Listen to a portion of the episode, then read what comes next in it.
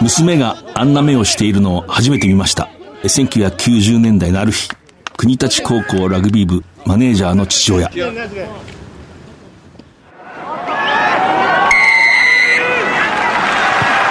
藤島大の楕円球に見る夢。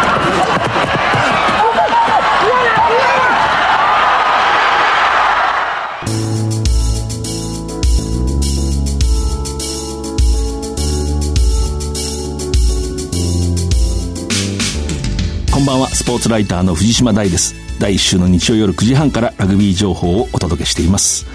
今夜のゲスト、ラグビーマガジン編集長田村和弘さんです。お楽しみに。えー、まずはこの1ヶ月、振り返ります。スーパーラグビーのレギュラーシーズン開幕しました。サンウルブズは敵地でチーフスに勝利して、ここまで1勝2敗です。慶応義塾大学ラグビー部は4シーズン務めた金沢敦ヘッドコーチが退任し、後任として OB で元日本代表、え、名キッカーでおりました栗原徹さんが就任すると発表しました。金沢ヘッドコーチ、いつもしっかりとしたチームをこう作り上げてたと思いますね。あと一歩というところ。よくぞそこまで持っていたという見方もあるし、やはり伝統のある慶応としては、優勝まではあと一歩だったと。この辺はまあ、わかりません。いいコーチだったと思います。トップリーグ準優勝、サントリーサンゴリアス。二度の優勝に導いた沢木圭介監督の退任。ちょっと意外な気がしましたけれどもね。そして、元日本代表のプロップ、畠山健介ら8選手の対談が発表されました。え、まあやはりワールドカップイヤーということで、コーチ選手にもこう動きがあります。藤島大の楕円球に見る夢。この番組は、ラグビー女子日本代表を応援する西南商事の提供でお送りします。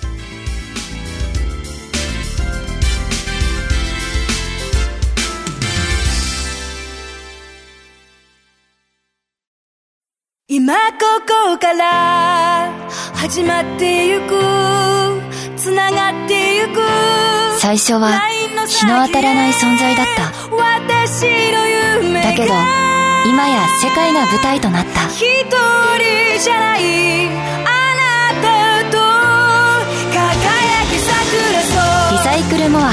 ィーキャン西南商事はラグビー女子日本代表を応援しています改めまして、スポーツライターの藤島大です。今月のゲスト、おなじみ、ラグビーマガジン編集長、田村和弘さんです。よろしくお願いします。よろしくお願いします。この番組には、去年の9月以来の登場となります。今日は、久しぶりということもあって、改めて、略歴を私から紹介します。えー、1964年10月21日、九州熊本市生まれ、鹿児島中央高校から早稲田大学、その後ベースボールマガジンに入社、ラグビーマガジン週刊ベースボールを担当して現在に至ると。高校時代実は野球部でした。で、大学に入って、いわゆるあのもう名門の GW クラブ、まあ、準体育会と呼ぶべきでしょうか、の、まあ、門を叩いて、そこでラグビーを始めて、ポジションはフッカーだったということです。で、早速ですけども、この田村編集長、サンウルブズについて、初戦のあの、シンガポールでの試合、あちらに行ってるんで、はい。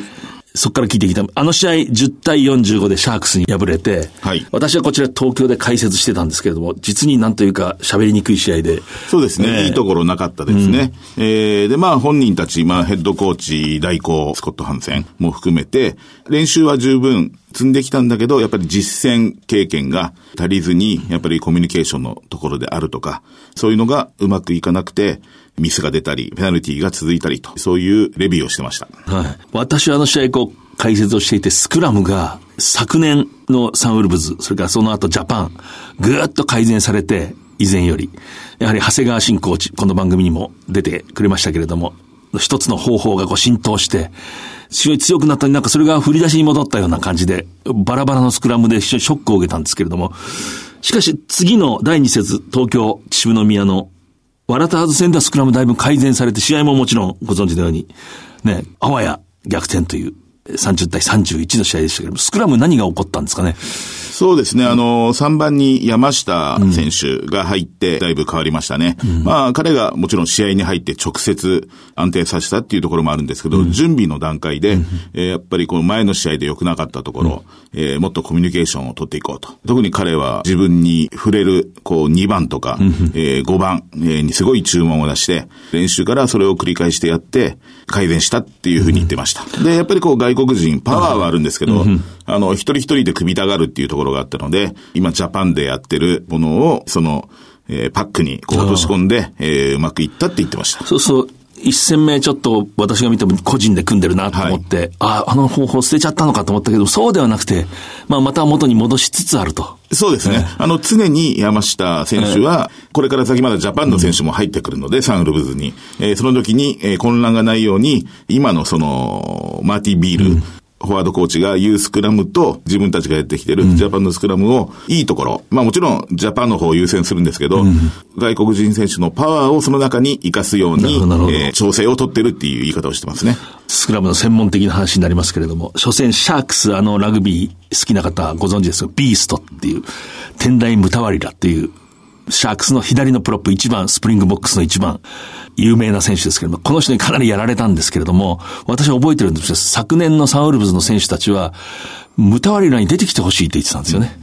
ああいうこう自分でガーって組んでくる人の方が今の我々のスクラムは得意なんだと。相手が押してくるときに相手の隙が出るから、こっちが8人で固まってると必ず押せるんだって話してて、あ、それなのにこうなったかと思ったんですけどね。うん、えー今のその、ジャパンのスクラムってそうなんですよね。フロントローはあんまりご自分で押さない。そうですね。えー、まずは山下選手が言ってたのは、5番、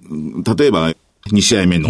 トム・ロー選手。うん、彼はパックするときにプロップを引っ張るんです、ね、うん、それだとこう、フロントローが組みにくいので、あの、引っ張ってくれるなと、えー、自分たちの形をしっかり作ってから、そのままの勢いで8人でバッて組みたいので、うん、その辺の注文を出したと。長谷川新コーチのコーチングっていうのはすごく細部にこだわるので、うん、セットアップのところとか、うん、もうセットアップだけを練習でやって、うん、それより先はやらないとか、そういう細部をみんなやってきて、あれだけのものができてるので、そういうものをやっていきたいと。相手が押してくるとチャンスだっていうのはね、なかなか面白くて、つまり、まあ、ヤマハなんかそうですね、ヤマハ、サンウルブズ、昨年までの、そしてジャパンのスクラムっていうのは、フロントロー、前の3人は押さないんですよね。うん、姿勢をかっちり作って、うん、後ろ5人の押しを完全に向こう側に伝えると、うん、自分たちからバタバタ、ジタバタ動かないと。だから、ムタワリラみたいにすごく強いんだけど、自分で動いてくれる人がいると、そこに隙間ができるから、うん、えー、相手に。そこにダーッと8人でこっちからかけていくと、なかなかスクラムって深い、強いから向こうは押すんだけど、強いやつが押してくるとこっちはチャンスだっていうね、非常にこう、面白い、えー、世界です。で、今、ワラターズ戦、あの、本当にワラビーズの選手がずらっと並ぶ。はい、たった、まあ一週間でいわば、うん、ガラッと接戦できる。スクラム以外には何があったんですか？やっぱりその前の試合っていうのは本当にコミュニケーションが取れてなかったんですね。まあもともとサンウルブズ、まあジャパンがやるラグビーっていうのはテンポが速い上に今シーズンは新しい外国人選手がたくさん加わって、あのテンポじゃちょっとやりにくいってみんなあの、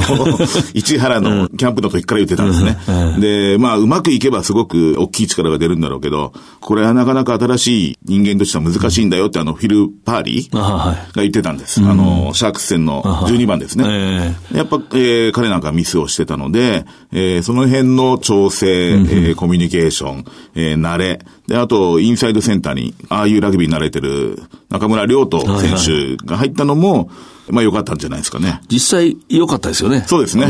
中村亮斗。はい。えー、あの人は鹿児島ですよね。鹿児島です。えー、編集長の、まあ、いわば同郷。はい。中村亮太が1年生の時、帝京大学で私見てて、現場でこう、どっか、渋宮のようなところではない場所の試合でしたけど、私もすぐ岩出監督に終わった後、あの1年生はもうずっと使った方がいいですよって余計なお世話を言ったことを 覚えてますけどね、もうそれぐらいやっぱり無名、ね、そんなに高校時代。ね、鹿児島実業で花園は出てるんですけど、チームはすぐ負けたので、うん、でもやっぱその試合から下半身の太さとか、うん、軸がしっかりしてるっていうのはもうやっぱずば抜けてましたね。うん。岩出監督に言わしたら、通りすがりの記者はそんなこと言われなくても分かってたと思うんですけどね。ついおせっかいに、ずっと使った方がいいですって言ったのを覚えてますけどね。こうまだ未熟なんだけど何かこう輝く強さを持ってた。順調に成長してるんじゃないですかね。サントリーに入ってすぐね、うん、ガーッと上がったってわけじゃないですけど、うん、本当にこう、地道に成長してきて、ここ1年ずっと好調を保ってるので、ワールドカップへのね、あの、気持ちもすごい本人も高まってるので、もう楽しみですよ。で、私あの、よくファンの人、酒場で質問を収集してるんですけど、誰もが素直に読むのはやっぱりこう、日本の選手が少ないと。特にこの最初の2戦、最初は一人でしたね、先発。そうです。えー、重野。まあ日本の選手と定義も難しいけど、まあ一応日本で生まれて育った選手というか、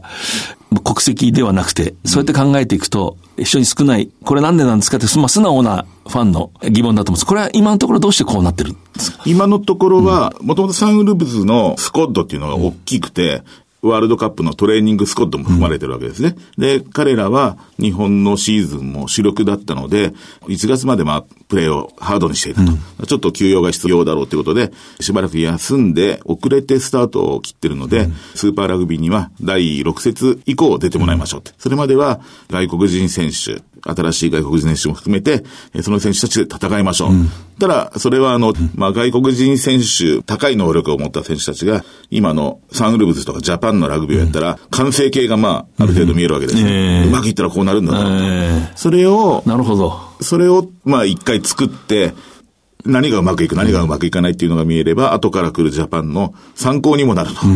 そういう考えもあって、今はそういう外国人選手中心のスコットで戦ってるってことですね。なるほど。徐々に、い、わゆるジャパンの中核な選手も少しずつこう入ってくる。感じですよね、おそらく。そうです。まあ、そうしないと、まあ、ワールドカップまでの準備、テストマッチはそんなに組まれてないので、それがないと、ちょっと調整にもならない感じなので、もう途中からは、どんどんジャパンの選手も入れて戦うと。ただし、そのジャパンの選手には今のレベルを超えてくれないと、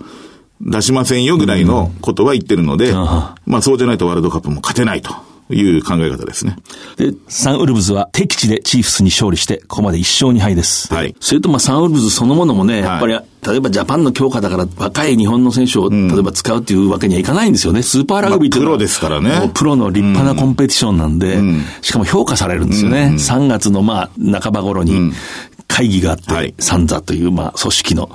もしかしたらシビアな意見が出るんですよね。うん、日本のサンウルブズは弱すぎるからカットした方がいいっていう人だっているかもしれない。そうですね。もともとこのスーパーラグビーがチーム数が増えすぎて、うん、えー、各チームの力がちょっと弱くなって、うん、競争力が弱まってるっていうのが一番の人気が落ちてる原因なので、その中でもしサンウルブズが若いメンバーで試しましょうっていうことをやってると、多分じゃあプロリーグからは出ていってくださいっていう話になってしまうので。何が何でも勝たなきゃいけないっていうこともあるんですよね。この辺がなかなか難しいところで。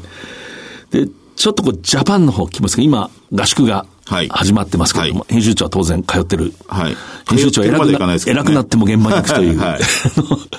えー、どんな雰囲気ですか？最初の3週間というのは基本的なスキルだったり、うん、えー、基本的なフィットネスとかストレングスを高めるところで、やっとユニットが始まって、2月の終わりぐらいからユニットを始めて、スクラムもセットアップのところだけ、実際に組むわけではなくて、組む前の形を作る。そうです。そこまででこう、終わってて、長谷川新コーチに聞くと、自分たちがやりたいことをもう一回全員に思い出してもらうし、うん、えー、知らない人たちには理解してもらうと。うん、で、早くその理解度を、えー、去年の11月、ジャパンが、えー、イングランドとかに行った時の、えー、状態にしたいと。まずそこを、までを、に戻す作業をしてるって言ってました。はい。またちょっとスクラムに戻りますけど、その、長谷川新コーチが、まあ、築き上げた、ある種のメソッドですね。はい。あれが、昨シーズンですね、もう今、あと昨シーズン。天理大学もあのノウハウ。うん、うんなんですよね。このヤマハの影響を受けたスクラムを組んだ。はい、天理のスクラム強かったですよね。うん、私、この間の関西のカブリーグの京都大学。はい、京都大学がまたあのヤマハのメソッドを使ったところ、カブリーグで無敵のスクラムが、私も映像を見ましたけど、うん、あの兄弟が押しまくるんですよね。うん で、しかもまた兄弟の人は面白い人たちがいて、あの、昔の文献を調べると、あのスクラムはすでに、かつて兄弟が一度開発してたっていう、ね、プライドもありますね。アローヘッドスクラムってこう、中央部に槍のこう先のように、こう、もちろんその今の、今までヤマハのからこう教えてもらった方法で練習をしてるんですけれども、うん、まあそれだけじゃないです。けど、それをこう取り入れて、そういう意味ではあのメソッド本当にこうぐーっと広まって、ヤマハの退任しましたけど、清宮監督がね、あの、東京での退任会見の時に、みんながあの、スクラムやり出して、前もほど押せなくなったから、もう次の手を考えようって言ってましたよね。かっこいいですね、ああいうところがね。もう我々はすぐ次の手を考えなきゃダメ、うん、でもみんなが真似してくれてすごく嬉しいって言ってましたね。うんうん、まあ話がそれました。田村編集長、まあ、ジャパンの練習を間近で見て、例えばまあ、みんな気になる福岡元気なんて元気ですか、元気ですよ。はいえー、彼はね、もう15人制は今年で最後。うん、あと、来年オリンピックで7人制をやって、あとは医者を目指すっていう道に行くので、うん、まあ本当にもう今年にかけてるっていう気持ちが大きいので、うん、自分のペースでね、最高の状態に持っていくような感じですね。はい、あと、まあなかなかこう、ジャパンってのはまあまさにジャパンなんで固定されてまさに固定されてるべきだし、むしろ。しかし、まあちょっと面白いぞっていうのは選手いますか？そうですね。あの、スタンドオフの山沢選手、うん、あの、パナソニックの、うん、えー、彼はもう若い頃から期待はされてますけど、なかなかフル代表の日本代表で活躍するっていうところまではまだ至ってないので、うん、まあ、怪我をしてたんですけど、えー、治って、今もうワールドカップに向けて、本人の意欲も溢れてるし、ね、去年までと同じことでは、あの、ジャパンもベスト8っていうのはなかなか難しいと思うので、新しい力が欲しいっていう意味では彼とか山沢拓也選手が頑張るとまた変わってくるんでしょうね。あの、すごく才能あるし、キックもできれば、キレもあるし、フィットしていけば面白いんじゃないですかね。あの、山沢という選手は私、高校1年の時に花園で見て、深谷高校の1年生で、ね、はい、伏見工業に助か大敗してたんだけど、うん、最後彼がなんか、ものすごいプレーでトライする。これは普通の人間じゃないなと思った記憶がありますけどね。うん彼も鹿児島の血が入ってます。ああ、もう今日は鹿児島、鹿児島の。お父さんは僕の野球部の先輩。そうなんですか、らしいです。去年ぐらいに判明して。鹿児島中央高校野球部。そうです、野球部。きっとうまかったんでしょうね。これ解説で昔何度か喋ったことあるんですけど、私のラグビー仲間に、警察官の人がいて、新潟大学 OB のスクラムを組んでた。この人が言ってたけど、あの、なんか警官の逮捕術のコンクールみたいなのがあって、うんうん、こうま、まあ一種の格闘ですよね。うん、あれに優勝する人の体つきだって言ってましたね。あの山沢の、こう背中がくぼんでて、お尻がピュッと出てる。はいはいはい、あの体はね、逮捕術強いですよって言って。でも何かこう、そういうナチュラルなものを感じますね。そうですね。はい。うんこう一見おとなしそうですけど、どんな感じの性格なんですか？おとなしいですよ。おとなしいです。うん。でも、いい青年で、うん、青年っていう失礼ですね、もう社会人に向かって。はい。あ、そうですか。はい。うん、あの、こう、厳しいフィットネスを今やってるんですか、ジャパンは？基本、あの、ジェイミー・ジョセフのジャパンっていうのは、うん、本当にハードに練習をやるんですね。うん、で、最近始まった、あの、アタックディフェンスとか、でもバチバチでやって、えー、まあ、ホールドぽいはずなのがやっぱり、もうタックルもするし、うん、そういうのを見て、こう JJ が喜んでるっていう、今日はいい練習だったという、ちょっと親父っぽいところがありますよね。えー、ジェイミー・ジョセフさんってこう、ファンの方が見てると、こう、どう映るんですかね。まあ、がっちりして大きいし、うんうん、まあ、いかにもオールブラックスのフォワードっていう雰囲気と、はい。実は非常に緻密な作戦を練るっていうような面と、うん。うん、田村編集長は実はよく知ってると思うんですけど、個性を。まあ、ハードなことが好きで、おおらかで、まあ、マオリの典型的なこう方ですよね。で、まあ、緻密な部分は多分、もう、ブラウンコーチに任せてると思うんですよ、トニー・ブラウンに。で、自分はやっぱりこう、ハードなことを、もうちょっと大きいところで見てるって感じですね。えー、ブラウンとのコンビが最強だと思ってるところがあるので、はい。その辺はしっかりしてると思います。サニックスの、ま、前監督ですか、藤井雄一郎さん。はいがかつてサニックスでチームメイトとしてこう戦った、うん、ジェイミー・ジョセフがナンバー8で、はい、あの人はセンターでしたかね？えー、センターです。はい。その思い出を僕は聞いたことあるんですけど、もちろんオールブラックスの6番、8番、うん、こなす人だからパワーもあるんだけど、うん、でもめちゃくちゃパワーがあるってほどじゃなかった。あの、ものすごい豪快とかパワフルっていうよりはむしろ頭がいいっていう、うんうん、一緒にプレーしてるとそういう印象だった。うん、コーチが一人こう、プレーしてるような感じがした。はい、こう、ラインアウトのオプションとかすごく持ってるらしいですよ。あの、そういうものはすごく得意って言ってました。これいつもなんか考えながら試合をしてる。うんうん、まあ大体オールブラックスの人はみんなそうなんですよね。そうでしょうね。そうじゃないとね。もう丈夫な人がたくさんいるんで、うん、そこから一本抜き出して、えー、あの黒いジャージを着る人ってのはきっと、まあ考える人たちなんだろうなとは思いますけれども。えー、いつもはここでまあゲストの方のリクエスト曲をお届けするんですけども、今日はちょっと私から田村編集長にリクエストをしたいと思います。これはね、あの、先ほど紹介ありましたけれども、田村編集長が青春時代を燃やしたえ早稲田大学 GW クラブ、まあ、GW って私たち呼ぶんですけれども、そこにこうなんか伝わる幻の名曲、GW 小歌。これなんかアカペラで聴けるということで、お願いしたいと思います。アンドゥートラはい。元気で雲よスクラムを。街へ出るのもスクラムでダッシュをつけて飲む酒は腹に染み込む駆け巡る。ちょいとドリブル粋なもの。揚げたパントを追いかけてそのままゴールを駆け巡る。野望なタクル。やめシャンセ。嫌な思いを立ちへと。みんな蹴り出し忘れよう。トライの夢に憧れる若い僕らの恋心。はい。恋の思いを胸に秘めゴールポストを目指す時恋の手紙を書くなんてそいつは飛んだ？オフサイドはい。プレッダプレッダプレイアンドファイスリーチャンスフォープレイアンドファイトラグビーフットグラ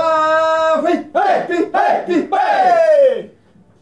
今、えー、早稲田大学 GW ラグビークラブ OB 有志による見事な歌声お聴きいただきました。GW グレーホワイト。これジャージの色にちなむ。そうです。えー、あの、ダンガラですね。はい。伝統のある、総部、もう来年で90年。はい。もう本当にその、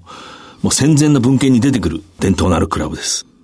これ作詞作曲はなんかもう不明でいいんですね。わからないですね。で、まあこの曲、まあこういう似たような歌詞でいろんなクラブで歌われてるんですね。で、えー、GW ではこれを昭和22年から歌ってると。まあ、基本僕ら酔っ払った後にみんなで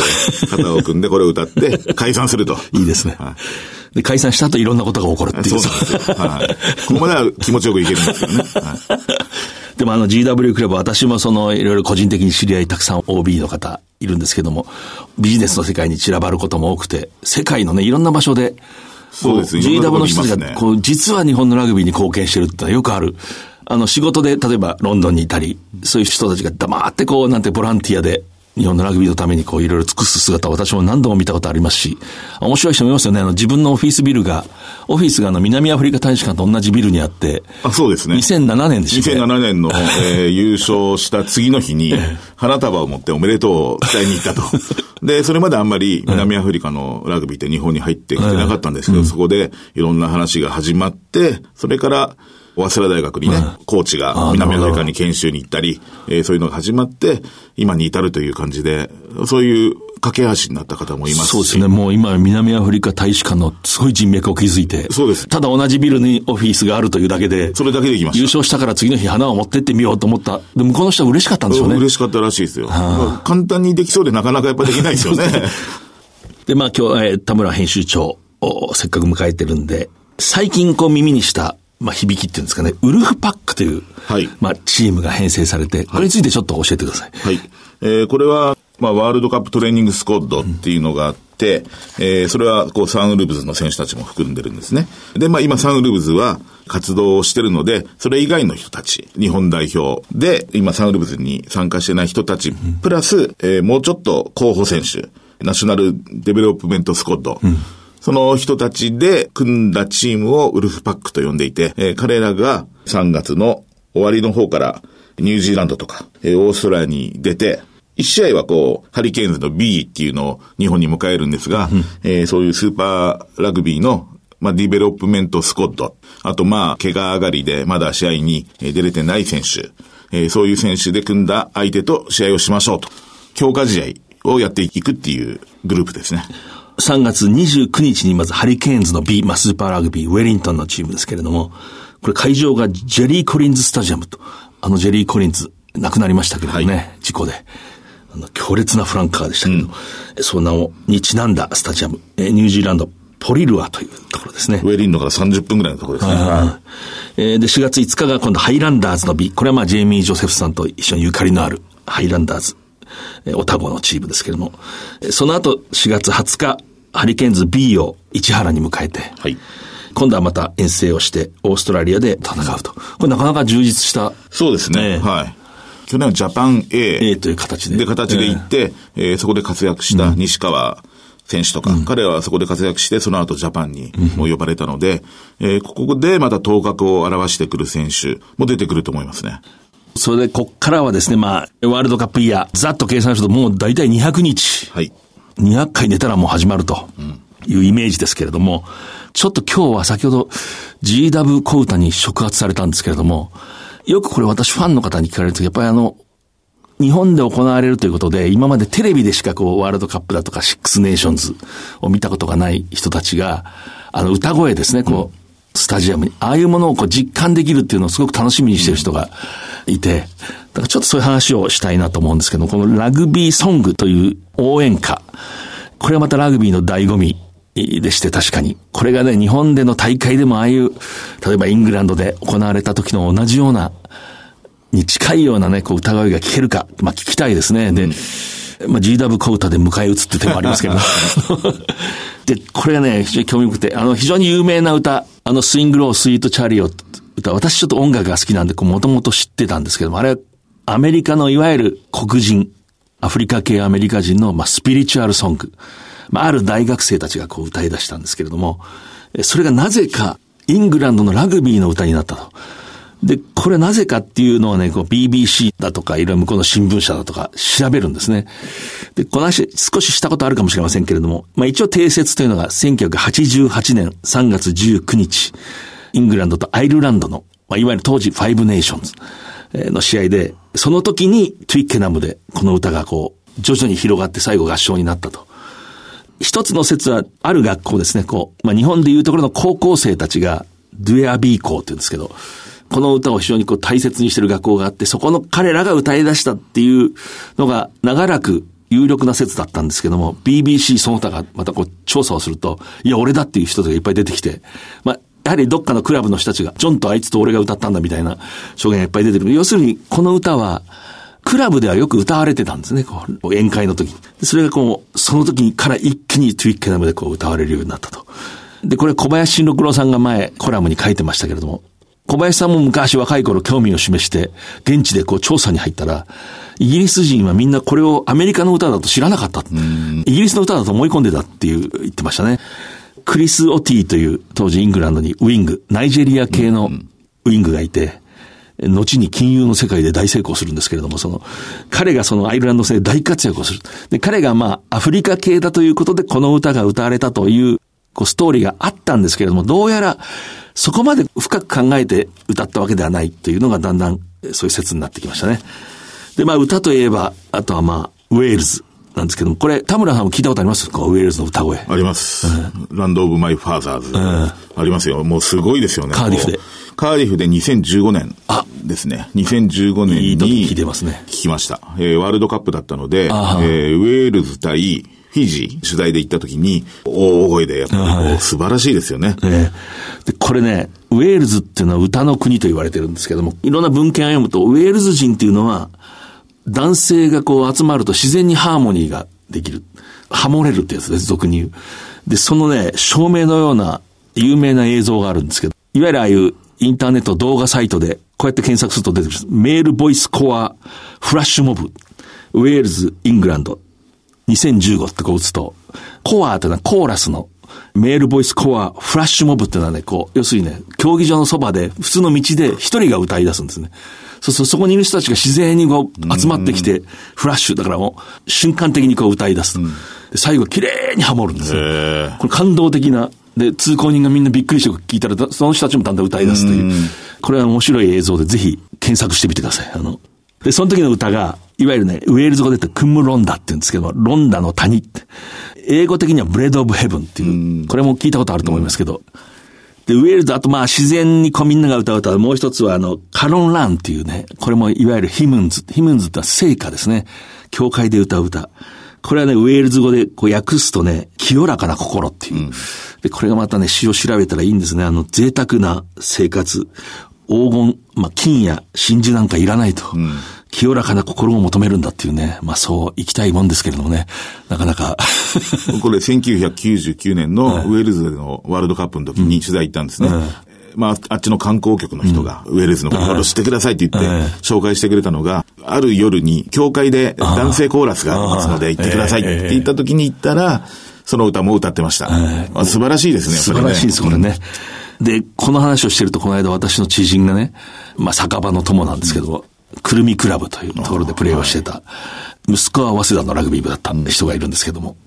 ある経理マンなんですけど、この人が、ワールドカップの時やっぱり日日本のラグビーソングが欲しいって言ったらね、この人の提案は私はなかなか鋭いと思ったけど、あの、ふるさとっていう、昔のね、うさぎ追いし、うん、あの山、小舟釣りしかの川、うん、あれは確かにね、ああいう歌がいいんですよね。うん、意外に、俺たち燃えて頑張っていこうとかね、楕円の玉は人生だとか、そういう詩っていうのはしらけるんですよね。なんかこう、もともとあるいい歌がこう、自然にこう、みんなが知ってて、懐かしくなるような歌がいい。これ田村さんなんかプランないですか？日本のラグビーソング。ラグビーソングですか、まあ、なんか。スタンドでこうみんながね、はい、ピンチとチャンスにジャパンにこう自然に歌うような。もう長渕剛の、トンボなんかいいかと思いますけどね、PPP って。これはあの番組の責任却下。あの 今の鹿児島つながりっていうので、あの、一応言ってみました。はい。で、まあ、あの、意味がない歌とば、アイルランドのあの、フィールズ・オブ・アセンライという歌、これも有名なラグビーソングです。これなんか本当にあの、いわゆる昔のあの、ジャガイモ飢饉って、うん、あの、歴史で習ったことありますけど、アイルランドがもうジャガイモが基金で、もう植えて、しょうがないから、こう倉庫に入って穀物を盗んだ男が、囚人船に乗せられてオーストラリア行ってしまうっていう、そういうしの昔の歌をこう、なぜかあれはなんでですかね？あの、えー、ワラビーズのワルチング・マチルダっていうのも全く関係ないんですよね。そうそう。なんか症状がなんかあって、あれも、最後なんか、あれも、ね、貧しい民の人が、なんか毛布見て、はい、持って、こうずっとフォローをするっていう、まあ悲しい歌なんですよね。ティム・ホランに、あの、僕はあの歌が好きだって言ったら、あれは悲しい歌なんだぞって言われて。そうそうそう。まあスポーツってのはね、悲しみがやっぱりないとね、悲しみがいいんですよ、スポーツってのはね。悲しみがあるからスポーツって良くて、フィールズ・オブ・アセンライなんて歌詞読んでると涙が出るような詩なんですよね。こう、要するに飢えてるから偉い人のとこ行ってちょっと穀物を盗んだだけだって。で、それ取り残された家族が嘆いてると。で、アセンライというのはそのゴールウェイっていうね、こう、そっからこう人が、まあオーストラリアへ運ばれる港のそばのこうフィールドですね、こう、荒野があって、昔そこであなたと私はそこに寝転がって自由な鳥を見てたね、みたいな詩なんですよね。あれをなぜかアイルランドのやつが朦朧するときなんかにこう。ああいうのはいいもんで、ぜひワールドカップでそういうものをファンの人が味わう場があったらいいなって、すごく思いますね。試合場だけじゃなくて、何かどっか酒場とかどっかちょっとしたスペースで世界のラグビーの音楽を聴く深い味わいので、まあ、あの、今日はちょっと話をそれたというか歌の話しましたけど、まあ、田村編集長また来ていただいて、近づいたらワールドカップがもっと具体的な相手がこうだ、こうだ、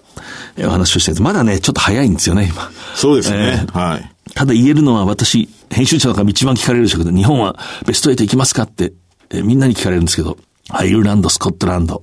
それからサモアが意外と私は強いんじゃない？そう思いますよ。えー、4年に1回強くなるチームなので、えー、これは侮ってたらいけないですね。先日あの、立命館大学の大阪のキャンパスで、ちょっとこう、ラグビーのシンポジウムみたいな学術的な半分あったんですけど、私出席したら、あの、元ジャパンの方の向井さんが、もうとにかく南アフリカがノーマークのより、スコットランドが日本をマークした方が絶対強いと。うん、そうですね。あの、はい、それはもう、ラグビーなんてそんなもんだと。うん自分は東芝府中の時にノーマークで勝てると思ったら、早稲田に負けたんですからって 本当に言ってましたね。向こうはしっかり研究してて、こっちは多分勝てるだろうと思ったらやられるんですよ。うん、社会人が、うん、同じですよ、うん、えー、言ってましたね、そういうふうに。だから今度舐めてこない社会人は絶対大学生に負けないのと一緒で、それなかなか簡単じゃない、えー、と思いますね。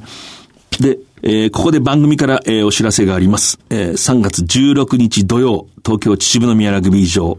サンウルブズとレッツが戦いますけれども、その試合前ですね、ヒトコミュニケーションズサンウルブズとコラボレートした、この番組の公開録音、スペシャルと銘打って行います。今日のゲスト、田村編集長の司会でサンウルブズの選手、まあ当日のラインナップにもよりますけれども、どなたかに来ていただく予定です。選手が来てくれるってことなんで、やっぱりこう、選手しか知らないことであったり、その時のチームの内部の状況とかも聞けるので、ぜひラグビー場へ来られた方、来ていただきたいですね。公開録音の模様はその4月7日、この番組として放送しますけれども、その、その場では、そこでもこう聞けるというか、はい、えー、楽しめるようになっております。今日のゲスト、ラグビーマガジン編集長田村和弘さんでした。お忙しいところありがとうございます。ありがとうございました。今ここから始まってゆくつながってゆく最初は日の当たらない存在だった。だけど今や世界が舞台となった。一人じゃないあなたと輝き桜リサイクルモアウィーキャン西南商事はラグビー女子日本代表を応援しています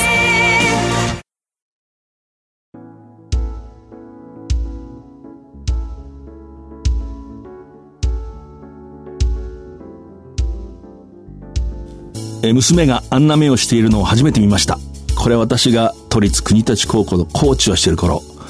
大体25年ぐらい前だと思うんですけれどもある試合が終わった後一人の男性に声をかけられて娘というのはそのマネージャーですね。についてあんな目をしてるの初めて見たって言われて私はその時こうなんかこう心に残る言葉でしたね。というのは当時は部員の親はあんまりこう試合を見に来ることはなかったですね。でこの試合も多分もういよいよ勝ち上がってあるいはこれが最後かっていう試合なんで、本当に木の陰でこっそり見てるような方でしたけれども、今と違って本当あの頃はね、部員が嫌がってましたね、親が見に来るの。えまあそれはそれで時代が変わったんですけれども、この言葉印象に残ってますね。つまり、選手ではない、マネージャーだけれども一緒に戦ってくれていたと。顔が変わっていたと。これ私はコーチとしては嬉しい言葉でした。今日実は私、この頃の女子マネージャーたちが卒業するときに数人でこうお金出し合って私にこうシャツをプレゼントしてくれて私はあの新聞社辞めてもう毎日行ってていつも同じ服着てたもんですからおそらく同情してくれて、えー、今日久しぶりそれを着てきました。えー、この番組は放送の翌日からポッドキャストで配信します。来週のこの時間には再放送があります。3月16日、秩父宮ラグビー場公開録音があります。お会いしましょう。それでは、藤島大でした。藤島大の楕円球に見る夢。この番組はラグビー女子日本代表を応援する西南商事の提供でお送りしました。最後にレッツ戦のチケットプレゼントのお知らせです。サンウルブズの試合へご招待のお知らせです。3月16日に東京秩父宮ラグビー場で行われるレッツ戦に抽選で5組10名様をご招待いたします番組サイトの応募フォームからお申し込みください。締め切りは3月7日です。当選の発表はチケットの発送をもって変えさせていただきます。